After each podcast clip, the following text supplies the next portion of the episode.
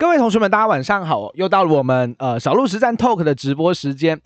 相信今天大家的心情一定是紧绷到不行哦，大家应该也都觉得哇，两起台股要崩盘了。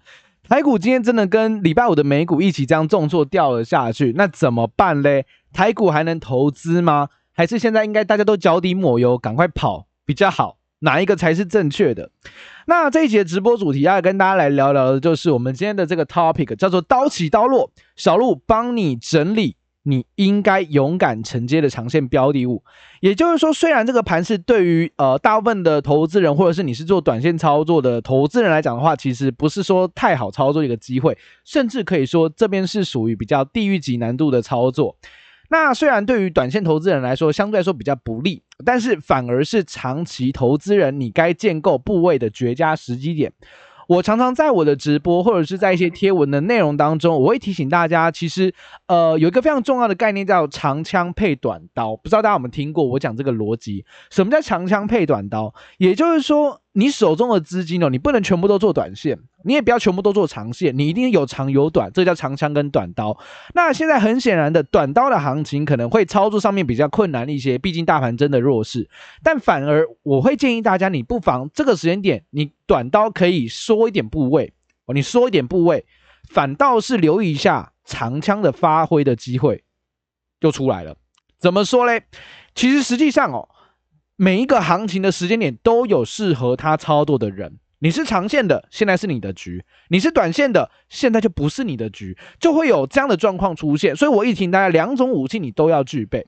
那今天的直播内容，我会跟你分享一下，到底该怎么去理解现在的大盘，还有长线的标的物来讲的话，有什么样的个股或有什么样的 ETF，我认为是大家应应该勇敢去承接的。还有我已经正在承接的标的物，那也会跟大家分享一下大盘指数的观点，还有市场行情变化的看法。那就会用今晚的实战 talk 的时间来带大来同学们去探勘哦。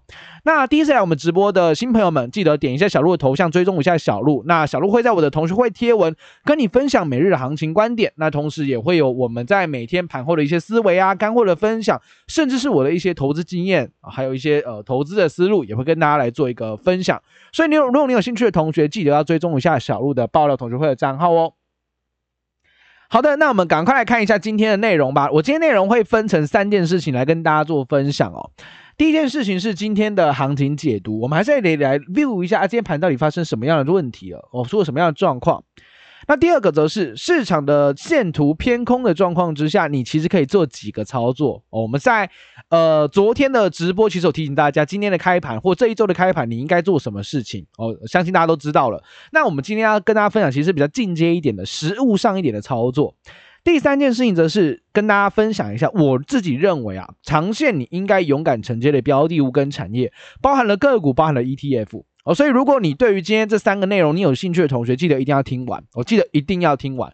那同时也可以让大家呃稍微放松一下，我给大家做一下心灵马杀鸡哦，你不要那么严肃，不要那么的紧张哦。其实很多事情没你想的这么严重啊，我真的是这样。OK，好了，那我们赶快来聊今天的行情吧。诶，各位，今天。应该有预期到会大跌吧？应该这个没有什么悬念了。上周五的道琼跌了快一千点，九百八十一点，所以今天基本上开低重挫。我想这个大家应该都可以预期到，只是很多的同学或大部分同学都在期待一件事情，什么事情？会收脚胶嘛？对，会收下影线嘛？结果啊，盘中的时候一直认为他会收，他会收，结果到最后他不止没收，还几乎收在相对低点、最低点的位置。大盘跌了四百零四点，跌了二点三七个百分点哦。那柜买跌了三点六六 percent 哦，柜买几乎近乎崩盘哦，三趴多，这个跌幅很深。那大盘指数呢，其实跌了四百零四点，也跌破了前面的低点一六七六四，这是三月七号、三月八号所灌出来的第一个低点，没想到还是给它跌破了，哦，还是跌破，所以目前是一个技术线图破底的一个状况哦，破底的状况。那如果你把线图这件事情拉出来看，你会发现，哇，小鹿。第一季以来，第一季以来重挫破底，行情一直往下跌。这第一季以来的行情，所以你会觉得啊，小鹿今年二零二二年怎么那么难做？对，因为二零二二年从我们的一月二号开盘至今，已经跌了百分之十一，这是加权指数的状况。那贵买呢？OTC 呢？多数的同学应该持有的是中小型的股票为主。OTC 从今年的最高点，也就是今年的开盘的那个位置点，到现在跌了百分之十八。一个是十一，一个是十八。换句话说，你今年的绩效，你到目前绩效，只要能够在十一趴或十八趴以内，你就是赢过大盘的，你的表现就是非常好的一个状况。OK，这就是一个 benchmark，呃，就是一个呃评断你的绩效好坏的标准哦。那当然有赚钱是更好啦，有赚钱当然是可遇不可求。但是如果你的绩效是十一跟十八趴以内的话，代表你的你的操作是成功的，你的操作是 OK 的，没问题的。OK，这是一个简单的 benchmark，先带大家来快速理解一下。OK，所以简单来讲，细弧线图的部分，我们可以发现跌的迷迷冒嘛哦，美股啊，亚洲股市啊，哦，尤其是中国，哎，各位，中国股市今天也崩盘了。今天跌了四五趴之多，A 股啊，哦，上证啊，原因是因为中国大陆疫情很严重，然后啊，中国又是一直强调要清零，哇，这这这下真的是钱包要清零了，我真的是钱包清零，因为没工作嘛，没有收入，然后呃，食品的部分也有一些吃紧啊，他们如果你有观察一下上海的一些微博啊，或者是他们的一些呃抖音啊，你可以看到哇。原来真的那么凄惨哦，现况是这么的凄惨，所以这样的状况之下，市场信心也非常的不足，全面的往下猫下去，所以全球的股市在今天也都经历了一个非常明显的一个下挫。好，这是指数的部分的一个架构。那我们看货币的部分，那外资有没有持续汇出台汇出台湾呐、啊？我们看台币，台币今天最高来到了二九点三，呃，二九点三八零，呃，二九点三八三八零。那这个位置基本上就是创下近期以来的一个新高，也就是持续性的贬值，已经二十九点三喽，二九点三。所以在这样的状况之下，资金还是汇出去，所以今天外资还是大卖台股四百多亿。那为什么要卖？看坏台股吗？我一直跟大家强调，它应该不是看坏台股。最主要的原因是他要抽资金回美国，因为美国要升息，加上呃外资发行的一些基金，那投资人很害怕会开始赎回，对不对？赎回代表什么意思？代表说外资要把它投资在这些股票的部位卖掉，退回给投资人，这叫赎回，对吧？所以有些时候他是被迫卖股，他不是真的要卖股票，他是被迫的，因为他旗下的投资人就是要退嘛。所以在这样的状况之下呢，哦，然后行情又气氛变，气氛不太好，那兵败如山倒，整个撸尾，那撸尾下去之后呢，那没办法，怎么办？那只要大家一起跟着卖，我大家一起跟着卖。那在这样的状况之下，当然台币就汇出去了嘛。应该说钱就换成台啊，换成美金，从台币换成美金汇出去。那在这样的状况之下，外资大卖四百二十二亿，那谁来扛？现在的大大盘还有大咖在吗？有啊，我们的内心内资跟我们的这个哦八大行库投信呐、啊，投信八大行库都爱称，投信今天买了五点六九亿，八大行库今天买了二十五点六三亿，显然。显然，什么显然？他们套翻了，套翻天哦！投信的平均成本大概在一万，诶，我我刚好稍微看一下，一万七千六到一万七千八吧。投信的成本大概在那个地方，哦、现在是一万六千六，我大概是套了一千点。那八大库也是一样，他们主要的部位都套到一万七千五百点以上。所以在这样的状况之下呢，其实我一直提醒大家，你可能会觉得小路，我现在压力好大，好恐慌。那呃，来给大家一个相对剥夺感的马杀鸡哦，投信套的比你深哦，政府套的一定比你深，而且他们部位套的很多。OK，所以你看一下关谷券商，你看那一只之后，你就好像觉得其实也还好，然后你好像就没有那么恐慌了啦。哦，真的是这样子哦。好，这大概是筹码部分的解读啊。当然，我们的政府很积极在护啊，很积极在护，有在丢钱啊。只是今天的盘这么鸟，它怎么丢也都没什么用啊。而这个大盘要跌，外资要卖，扛不住的。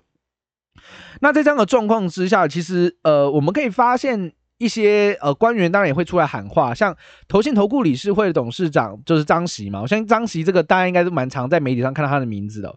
张锡也说了，他认为说台北股市目前的本益比十三倍，呃，殖利率四趴多，其实这种这个你在全球股市来讲，你没有办法找到这么好的投资环境，所以这件事情我我是认同的，呃，我认同的，所以我自就算现在的线图真的很糟，真的真的很糟，我还是。没有要很积极的说啊，大空特空什么大大崩盘，我我真的没这么认为啦，我真的没这么认为，因为我等下会再找另外的数据让大家去理解啊，你去思考一下为什么要这么做。OK，那这是呃张喜讲的嘛？第二个是金管会主委啊，那个黄天木啊，黄天木主委他也说啦，台股这个环境，殖利率三点九六吧，他当时在报告的时候说三点九六个 percent，本益比很低，基本面真的没有话讲。哦，对吧？所以这也是呃我们的主委要讲的。当然，有些人会说，哎，小路他们是政府官员，他们是这个比较偏政府官派的，那个逻辑本身就比较偏多。因为政府本来就偏多，政府总不能喊空自己国家股市吧？他一定喊多啊，对吧？也喊多。所以在这样的状况之下，多多少少会有一点讲话打折的那个力度啊，可能会觉得说，哎呀，他就是为了要护盘嘛，他就是为了，OK fine OK，那我接受，但只是他的逻辑是有说服到我了，因为我也是认为这个地方真的便宜，好吧？你会发现小鹿本一比十倍的股票，很便宜，现在十倍以下本一比的股票在满街都是，你很难找到本一比十倍以上的吧？哦，应该十倍以下很多啦，我真的很多。好了，那我们先呃筹码部分先聊到这边好了，因为有点聊太远了，OK。所以，总之啊，内资跟我们的八浪库还是有在买超了，他们还是在场内做护盘的动作。那为什么我说，就算呃现在线图破了要死啊，破到不行，那为什么我还是认为，哎，有一些很奇怪的点，我实在无法呃很直接的理解。就是你看今天跌四百多点，如果你是外资，你真的让盘崩盘面崩掉的话，你要怎么做？我一定把期货空单塞满，诶，这个是很好理解的逻辑，对吧？因为期货我去放空的话，一口一点不是两百块吗？大台子期是吧？我再让它跌一点，我就赚两百块。啊，我如果做十口呢，两千块；做一百口呢，两万块。啊，我这样跌四百点，如果我有期货空单，是不是赚爆？是吧？可是他今天你能想象到吗？他今天只有把期货空单加码了六百九十九口，只加了六百九十九口，来到八六九六口。很奇怪哦，啊，奇怪！如果你真的让盘面崩掉，你干嘛不加空单？要是我，我早就把空单加爆了。诶，对呀，这就是一个猫腻，我就是我觉得很奇怪的地方。我就觉得，诶，这个外资的空单的部位很耐人寻味啦。我我我的想法是什么？我是觉得他可能怕被怕被八大行库嘎上天了，因为八大行库要是到时候释出一个什么样的消息啊，真的要护盘，哇嘞，呃，空在地板被嘎上去，外资应该也在担心这件事情。他也知道场内有八大行库在，他也知道场内有有政府在，他也不敢。肆意妄为的，真的那么看空啊？而且说真的，这个位置看空你的肉到底有多少，我就会比较迟疑一点啦。然后因为评价已经很低了，我的评价真的很低了。OK，我我我的想法是这样子啊，这是从筹码面的部分我来做一下解读，哦不一定正确，我仅供参考，但我目前就是这么想的。好，那再来看一下今天的抗跌的产业吧。今天抗跌产业基本上盘那么鸟，一定是涌到哪里？避险型的资产，电信股。哦，食品股、水泥、金控这四个是比较抗跌的，当然还是跌啦。哦，这四个只是相对抗跌而已。那最弱势的产业是在哪里呢？哦，PC 界面卡、电器电缆，然后还有 TFT 哦，面板的部分，IC 设计、PCB 的制造跟自行车。当然，这个部分很多都是呃跟中国大陆的一些呃疫情的风控有关了，因为疫情严峻了，上海的封城看起来又有一些变数，所以整体来说。在上海有设厂的厂商，可能又要再遭遇一次被封城的窘境，所以多多少少有影响到这些信心。哦，那盘面上还有疫情的部分也是持续性的升温，我想大家都清楚。所以在这样的状况之下，市场上实在找不太到什么样的利多因子来去巩固它。所以市场一旦没有利多的巩固，全面都是利空的状况之下，那只好跌了。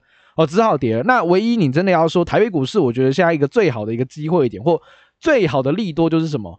呃，就是本益比真的超低了，本益比真的超低了，这大概是我能够目前想到一个，呃，最能够支撑台股的一个呃数据数据的一个支持了，否则其他基本上你看不太到什么好消息哦，你看不太到什么好消息啦。OK，又要升息啊，缩表啊，美债殖利率又在往上升，对吧？你环绕环绕一圈，你会发现真的没什么东西。我、哦、真的没什么利多因子在撑啊，所以盘崩嘎这个位置哦，一六六二零看起来蛮蛮恐慌的。好，那我会建议大家，那怎么办呢？啊，到底该怎么办呢？现在大家一定都想问怎么办？我应该我想这是同学们的问题。好了，那我们来看今天的第二点哦，我要跟大家呃报告的是说，诶，那市场的行情是偏空了，破底了嘛？哦，破底当然就是偏空。那偏空的状况之下，我们到底可以做哪一些的操作嘞？怎么办？哦，第我我讲三件事情。第一个，你去留意一下你之前想要买，但是都觉得哇贵到买不下手的股票，留意这件事情。你我相信同学们应该心中都有自己认为的绩优股的名单。那以前都觉得哇，小鹿这个位置好贵哦，涨了这么多了。那你反向思考，现在跌了这么多了，你觉得是机会吗？还是危机呢？我会这么去看哦。如果你认为的这种绩优的股票，通常你绩优的角度一定是什么？获利数字稳定，配息率高，配息也稳定，这样的个股是一般市场上比较普遍认为的所谓的稳定的绩优股。那我会建议大家说，你现在留意一下那些你之前想买但贵到你以前觉得贵到买不下手的，你现在回头来看，你会发现哇，好便宜。那怎么去投资？用什么心态投资？请你先以殖利率的角度去投资，否则你根本买不下去。什么意思？比如说你有些个股，你掉到这个位置的，你去思考，哇，小路这个位置，殖利率八趴，你觉得它很绩优，对不对？营收也都有在成长，然后产业趋势也不错，EPS 也有在成长，配息也非常非常的好。那这里假设有殖利率八趴的标的物，你先问自己一件事情：如果啊，如果这两个股你买进去马上套，马上套的话，领八趴的股息，你愿不愿意接受？你愿意，那还不赶快买？你还不赶快买，不是吗？好不容易有股价低的时间点了，你还不赶快买？所以如果你没有这样直利率的角度来支持你的话，你现在根本买不下去，因为每一次的买进都像在接刀子一样，你有没有发现？啊，现在小鹿现在买什么都像接刀子一样，对啊，对啊，所以你一定要有这种直利率角度的逻辑去投资，而且要是什么高值利率稳定配息的，不能说啊，小鹿今年要配好多，不行，你要找的是固定都在配的。很多台股很多这样的好公司哦，你去查怎么去找最快？我跟大家教一个小小小技巧，你去找零零五六或零零八七八的成分股，他们的成分股基本上都符合我讲的这个条件，配息稳定又获利高，现在殖利率超级无敌高。所以你现在去看一下，你会发现哇，这个配息的连续配息十几二十年，现在殖利率有八趴，那那那干嘛不买？不是吗？当然分批买了，你不能说啊，小路我 all in 进去，当然不行，分批买好不好？八趴你买一个，九趴你再买一个，十趴你再买一次，就把你资金用完哦，这样 OK。你那你基本上可以假设一件事情，你最差今年度整体的投资来讲，你就是零九趴殖利率，诶，九趴也不错喽，九趴也不错喽，而且你投的股票是稳定的，这第一件事情，你可以在现阶段行情下跌段去留意，觉得贵到买不下手的股票。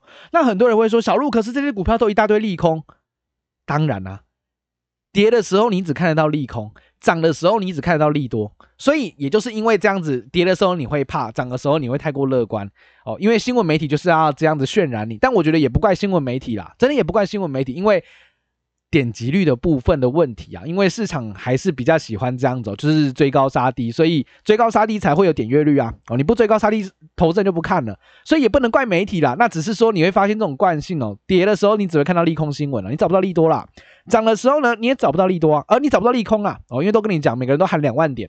哦，就会这样子，所以我倒是觉得不用呼，不用去太过在意那些新闻啊。我倒是都是些杂讯，哦，多半都是杂讯居多，好不好？分散好风险，你不要单押单一档个股，分散一下，然后直利率的方式往下买，我觉得是现在一个你可以去做的事情。而且现在很多直利率八趴以上的稳定配息的股票有有真的有哦，要仔细找哦。第二个你可以做的事情叫做学习期货放空，或者是 T 五十反一做短线的避险。那期货放空来讲的话，当然我不是叫你下去空啊，我是怕你空在地板啊。然后如果明天反弹怎么办？但是呃，学习一个期货放空的工具是可以尝试帮你的多单避点险的。假设后续有反弹，那反弹上来可能觉得哇，小路上面的套牢压力还是很沉重，我做一点小小的期货放空来弥补一下我多单的风险。OK 啊，没有问题哦，这是没有问题的。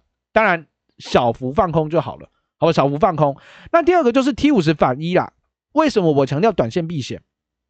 长线一定会死亡，长线做 T 五十反一绝对会毕业。为什么？跟产品的设计有关系哦，跟它追踪的是单日的反向变动关系，不是长期的反向变动关系。所以今天有一个某某某某，这个讲出来，因为台湾就那档个股某某寿险公司啦，某某寿险公司，它第一季就认列了一个很大的亏损了，EPS 是亏了一块多啊，它到底是投资了什么？怎么会第一季亏一块多？它在。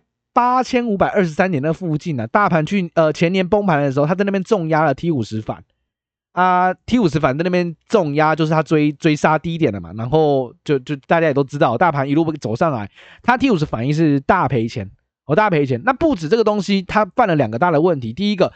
位阶很低的地方去放空，第二个则是他不知道这个产品不能放太长啊，我、真的不能放太长，会会死亡的，因为它每一天都会自然的扣血，它每一天净值都一直往下掉，哦，跟产品设计有关系，所以这个只能做短线的避险，长线绝对不能买，好不好？长线绝对不能买，哦，你会毕业的，哦，你会毕业，OK，所以呢，可以做一点短线避险吧，如果你真的会很担担心害怕的话啦，哦，这是我跟大家提醒第二个重点了，那第三个怎么办呢？像我自己啊，我自己除了有在做第一件事情，去买一些原先我都觉得贵到买不下手的股票，去接一下刀子之外，我还会使用第三招，就是无脑的使用策略交易来操作，也就是我直接利用我们的 App 的方式，直接无脑的做。哦，我无脑做什么意思？就是触发讯号我就买，停利停损设好，停损到了就给他，呃，停利到了就给他，该续报就续报，赚该赚的，赔该赔的。那其实我每次遇到这种危机的时候，像大盘现在崩啊迷迷冒冒的时候，我会做什么？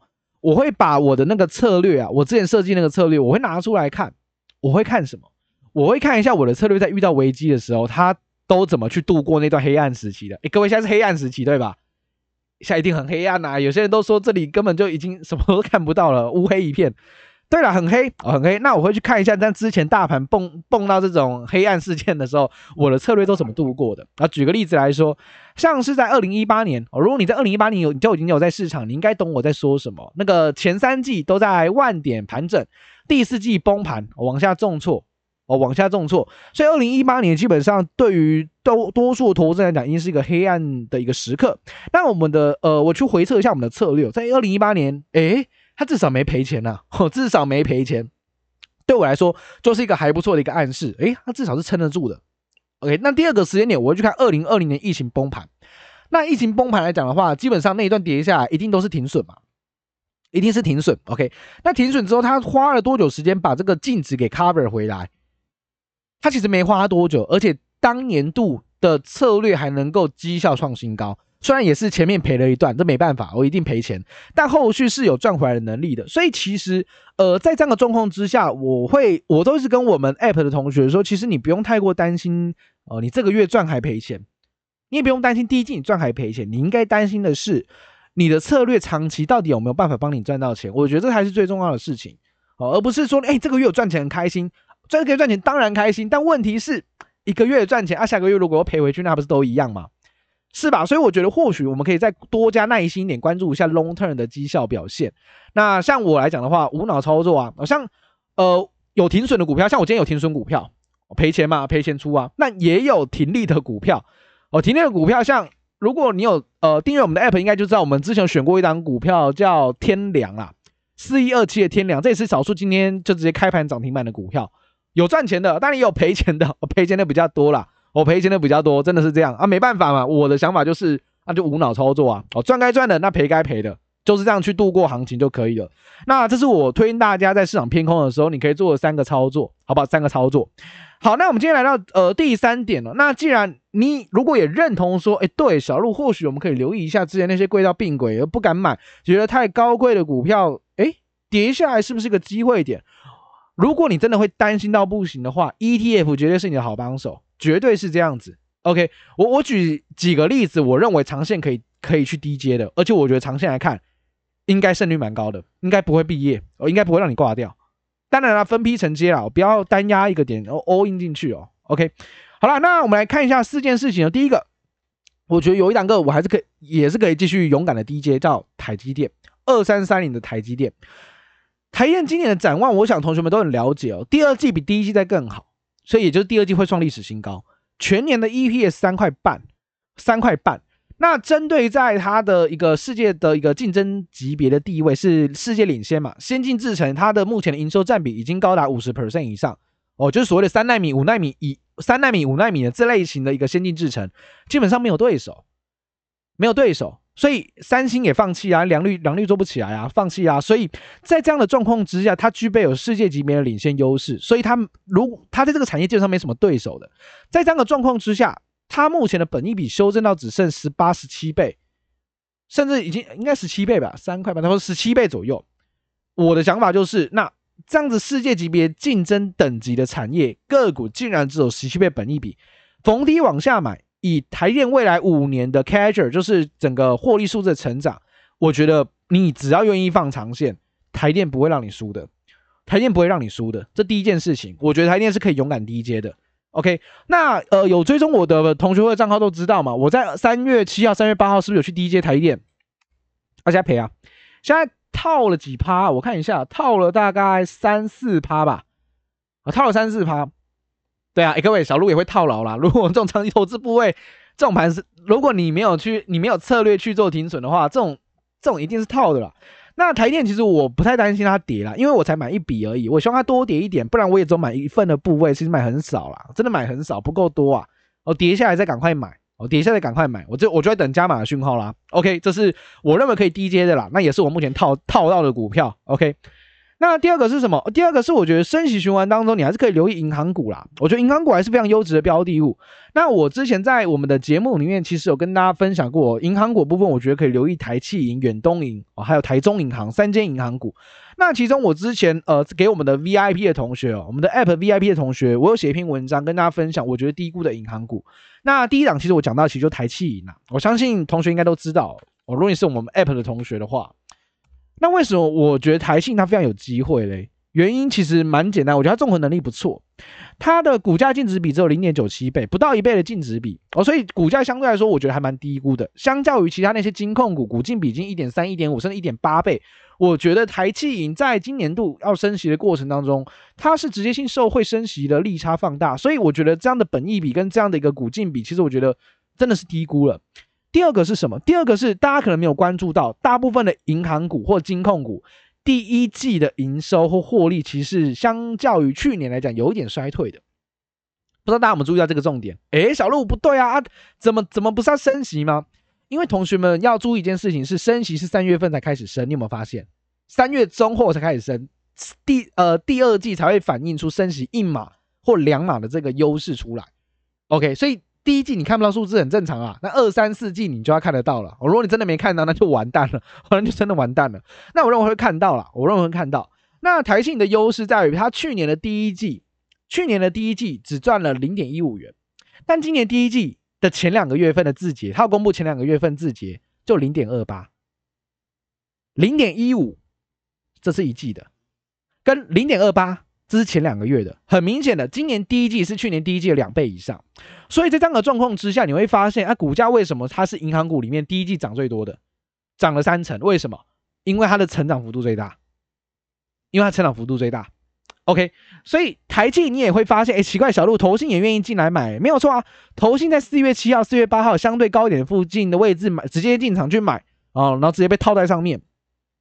那被套在上面，最近这几个交易日，它也在持续性的加码当中。我今天也加码了两千五百一十一张，所以像这样子的个股，它的业绩在第一季出现了翻倍性的成长，升息循环又要开始展开，我觉得这样的个股想象空间就大，那获利数字也很好，法人又认同，所以我觉得台企银是可以多加留意的。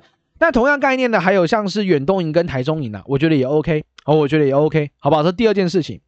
那第三个，我觉得你可以去留意的产业呢，就是今年也一定会发生，也就是也不是说今年就发生了，应该说未来几年它一定会去积极处理的产业，叫太阳能，哦，叫太阳能，因为很明显的，全球目前来讲的话，绿能的趋势这是挡不住，这已经是没有办法抗拒的趋势了。那在这样的状况之下呢，应该可以明显，应该可以明显知道，就是说，像是呃安吉。像是元晶哦，这类型的太阳能的公司，他们最主要也都受惠到两个蛮大的一个方向啊。第一个叫做台湾缺电哦，你说停电也 OK，你说缺电也 OK 哦，都行。那只是不可避免的是说，我们目前即将进入用电的旺季，现在四月了嘛，五六七月，诶，各位有开冷气了吗？这个天气有些人可能已经开冷气哦。那四月份你就开冷气了。不要说了五六七八月了，所以电力的一个呃缺乏，目前是台湾一个非常显学的问题啦，真的是一个蛮大的问题，所以大家都在讨论怎么办嘛。所以太阳能的发电本身就是目前我国政府目前很积极开发的一块，这第一个政府的一个政策导向。第二个则是目前的 RE 一百的要求，RE 一百是这个碳中和的一个倡议组织啦，也就是如果你愿意加入这个 RE 一百的组织的话，那你就必须符合这个 RE 一百的厂商的一个要求，什么要求？我先提提里面的大咖有谁好了，有 Nike，有 Apple，有 Google，有 Microsoft，你听过的大型的科技厂商都在里面。那他们要力求所谓的碳足迹归零，也就是不要再有产生二氧化碳的状况。Apple 来 Apple 来讲好了，Apple 要求它的供应链二零三零年以前就要达到使用百分之百的绿能来生产。各位，现在二零二二哦，你还有七年的时间就要到二零三零。那 Apple 的客户谁？台积电，台积电逃雷莫雷修啊！你要在七年的时间内，在台湾把绿能从这么低的比重建制到百分之百用绿能，这对台电来讲压力山大啦，压力山大，那个很难哦，真的很难。所以太阳能是台湾少数能够发展的再生能源之一。第二个就离岸风电了嘛。那太阳能来讲的话，我觉得安吉跟元晶这样两个股，你看长线应该不会，应该不会有问题，应该不会有问题，因为这是台湾非常著名的太阳能的企业。同时，元晶最近也加入了国家队啦。那么，我们的国家队还有那个联合再呃联合再生哦，联合再生，那元晶也加入了。所以其实我倒是觉得这两个产业掉下来的话，你反而应该去低接，我觉得是可以低接的啦，因为这个这个趋势你挡不住的啦。哦，你挡不住，然后看长线好不好？看长线。这应该没什么太大问题。OK，这三个我要跟大家分享的产业，那讲第四个了。如果你真的非常非常害怕，哎，小鹿真的盘崩成这样，我真的我什么都不敢买，怎么办？来，给大家两个真诚的推荐。第一个就是买零零八七八。零零八七八是什么东西？零零八七八叫做国泰永续高股息。第二个叫零零五六，叫做元大高股息，这两档个股都是属于高股息的个股，高股息的这个 ETF。那八七八跟零零五六目前两档的预估值利率现在这个位置，今天掉下来对不对？现在预估的值利率都超过百分之六，百分之六。所以你问问自己，哎，小路啊，或者你问问自己，六趴的股息你愿不愿意领？你愿意，那这里就是买点啊，这里就是买点。那同时，你不要在六趴 all in 哦，六趴买一部分，对不对？殖利率如果掉到七趴的时候，再买一部分；八趴的时候再买一部分，就这样子，就这样子，哦，你就可以做完你的一个呃资金长线的布局。OK，资金长线的布局就可以利用这样的方式去买。所以这类型的个股，这种 ETF 零股息的，你千万不要在上涨的时候去买，你要买的时候在下跌的时候去买，因为这样子殖利率才会高。那如果你等到哇市场趋势转强了，开始进场买的时候，第一。你的成本已经比较高了，第二，殖利率比较低，那它的双重优势就都不见了，那就不适合了，好不好？所以行情跌不代表你没有别的事情可以做，有的你可以把你的长枪拿出来，锁定一下，长期来讲是有机会帮你在行情不好取得极优成本的一个操作标的物。八七八跟零零五六，我觉得就是一个零股息、纯退休金、纯你长期的现金流非常好的标的物。当然了，两个如果要我二选一，我一定选八七八，我一定选八七八。那关于八七八跟零零五六的比较，我想同学们可以自行去 Google 一下，因为小路这边没有没有办法在我们的直播透跟大家做太详细的了解。但你了解完之后，你就会发现八七八大过于零零五六了，好不好？八七八是会大过于零零五六的，所以选八七八，哦，不要选零零五六，这是我觉得比较好的，啊，我觉得比较好的。那呃，不敢操作的话就是这样子。那如果你敢操作一点的话，台积电。银行股、太阳能这三块，我觉得是逢低你可以勇敢下去买的，好不好？逢低你可以勇敢下去买的一个 ETF 啊，或者是个股的部分。好，希望今天的内容对大家有帮助啦。那我怎么做嘞？我是接台积电嘛，我在等台电第二个加码点啊，我还等台电第二个加码点。那八七八跟零零五六，我跟大家提醒到现在，应该就是很明显听得出来，我我就是接八七八嘛，我去接八七八，帮我的长期部位累积点殖利率六趴以上的机会，我慢慢买，我慢慢买。那你要慢慢的去思考一件事情是，哇，都有一个现金流六到八趴的一个机会，慢慢给你当灌进来的话，不错哎，哦，你也得在大盘下跌段赶快去勇敢买这样的 ETF 啊，不然你在大盘上涨段你再买，就会我讲的，我们没有竞争优势了，好不好？好，那今天的内容希望呃直播到这个地方是有帮助到大家的。那如果你会恐慌，你会害怕，很正常哦，因为行情在下跌的时候，你绝对找不到利多哦，全部都是利空。也就是因为这样子，投资人才会害怕了。那如果涨上去的时候，你只会看到利益多，不会看到利空，那也就是你会非常的兴奋哦，异常的乐观，那永远就会回到所谓的追高杀低的行情。这是我不建议大家看到的。那反而是现阶段行情虽然弱势，你只要做好你的资金控管，长枪配短刀，短线的部位稍微缩一下，长线的部位开始磨刀霍霍，准备开始去进场。我觉得算是一个现阶段你该做，也是你能做，也是适合你做的一个操作。OK。好了，那今天的直播内容呢，就到这个地方结束啦。那感谢同学们今天哦，这个行情这么弱势，你还敢愿意来去面对你的股票，我给大家一个赞，我给大家一个 respect。OK，好了，那我们今天直播内容就到这地方结束，感谢同学们的收听，我们明天见，拜拜。